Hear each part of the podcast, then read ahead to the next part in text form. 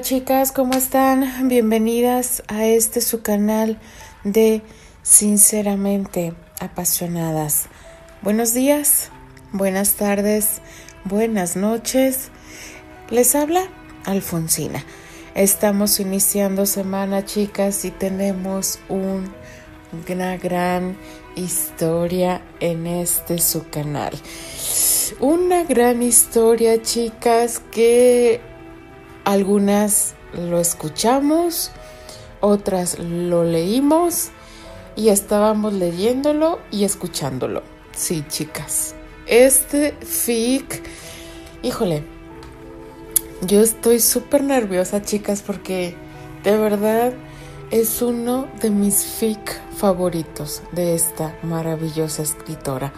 Nos acaba de dar un magnífico fic la semana pasada y esta ocasión nos trae otro fic. Un fic que vamos a amar, que vamos a querer, que nos va a traer con las emociones como electrocardiograma, como lo estoy teniendo yo, chicas. Estoy casi que gritando, casi que brincando. Eh, no sé qué hacer. no sé cómo, cómo comenzar, chicas, porque estoy súper, súper nerviosa. Cuando me dijeron que mi querida escritora nos había autorizado narrar este fic, híjole chicas, sentí y volví a sentir esa emoción que sentimos cuando logramos algo. Sí, chicas, esa emoción la estoy sintiendo en este momento. Estoy hablando nada más y nada menos que de mi querida Lady Supernova. Sí, chicas, mi querida Lady Supernova nos permite y nos da el honor de narrar este grandioso fic. Me quedo sin palabras, chicas, para eh, describir cómo es este fic, porque si antes lo amamos, ahora lo vamos a adorar. Volver a escuchar este fic de verdad que para mí es de los mejores regalos que he recibido en este año, aparte de muchos regalos. Pero bueno, chicas, ¿para qué les doy más palabrería? ¿Para qué se las hago de emoción? Porque la emocionada estoy yo. Pero bueno, vamos a comenzar con este grandioso, magnífico fic llamado Inesperado. Introducción. Usma, West Point, Nueva York. Esto nos ha sucedido en otras ocasiones, mencionó el general Samuel Kessler, mientras encendía un cigarrillo y observaba despreocupadamente a través de la ventana de su oficina. En realidad, él sabía que aquello ocurría con más frecuencia de lo que todos quisieran. Estaba muy seguro de que algunas familias ni siquiera habían recibido los restos de su ser querido, en especial los familiares de aquellos soldados que resultaron completamente mutilados o quemados. Sí, ¿qué puedo decirle? Suele haber errores. El hombre respiró hondo y confesó. Usted debe saber que la vida en el campo de batalla es muy arbitraria. Hay días buenos y días malos. Un buen día puedes estar piloteando tu avión, desplomarte y ser rescatado por tu gente. Kessler le dio otra calada a su cigarrillo. Luego agregó. O puedes tener un día muy malo y ser capturado por tu enemigo en cuanto el jodido avión se desplome. Los recuerdos del hombre se hicieron presentes, pues aquellas regresiones jamás las podría evadir.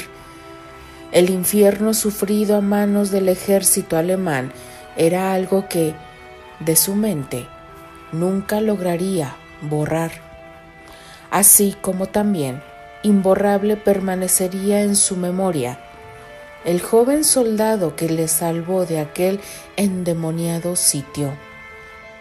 Sus pensamientos fueron interrumpidos por el incómodo carraspeo de quien se encontraba detrás de él. Aquella señal hizo que el general saliera de su letargo y se obligara a voltear para mirar al joven, que con enfado le observaba. Le comprendo perfectamente, inclusive puedo decirle que no es la primera vez que me citan en un lugar como este. La voz del joven interlocutor sonó impaciente y hasta cierto punto molesta. Agradecería que nos apresuráramos. De esa forma usted podría salir de la duda que lo aqueja y yo.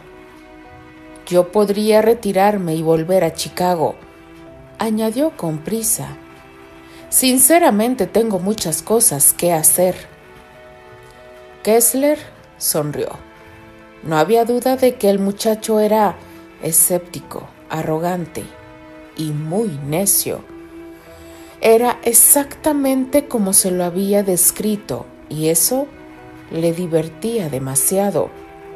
Pero, a pesar de lo entretenido que se sentía, ya no prolongó más la espera. ¿Qué más daba enfrentar el chico con su destino? Minutos más, minutos menos, ya no tenía la menor importancia. Estoy de acuerdo con usted, señor Corwell, apuntó el astuto general Agilicemos esto y dejémonos de estupideces. El hombre tomó su bastón y con prisa se dirigió a la puerta. ¿Me acompaña? Por supuesto, respondió el chico, pretendiendo ayudar al cansado militar y adelantándose con agilidad para abrir la puerta y darle paso. Esa educada y desinteresada acción el general Kessler no dudó en reprobarla. Regla número uno. Jamás trate a un militar como se trata a un impedido. No nos gusta. Si necesitamos ayuda, la pedimos. ¿Está claro, señor Corwell? Cuestionó duramente. Sí, señor, respondió el muchacho, fingiendo que estaba de acuerdo con el desesperante hombre. Bien, ya que ha entendido el punto, sígame, por favor, repuso el militar, invitando al joven Archie a salir de la oficina. Terminemos con esto de una buena vez, musitó esbozando una sonrisa que Archibald simplemente no supo cómo interpretar. Continuará. ¿Qué tal, chicas?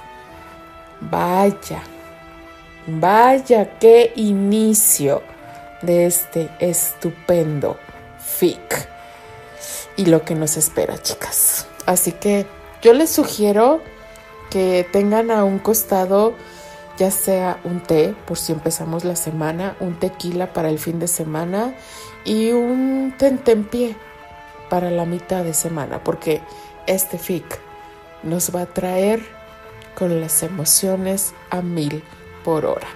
Ya nos dieron una probadita, una entradita de lo que va a ser este maravilloso FIC. Lady Supernova te vuelvo a agradecer, de verdad. No me queda más que despedirme, chicas. Sí, denle like a esta introducción, narración y déjenme sus maravillosos comentarios. En, de verdad, de verdad que, que son un aliciente para mí y para todas las chicas de este su canal, porque sí, chicas, es de todas ustedes. Así que les deseo un hermoso inicio de semana Cuídense mucho, les mando un fuerte abrazo, les habla y se despide. Alfonsina, la chica de los labios rojos. y de parte de las apasionadas. Nos escribimos, nos leemos y nos escuchamos en el siguiente capítulo. Adiós.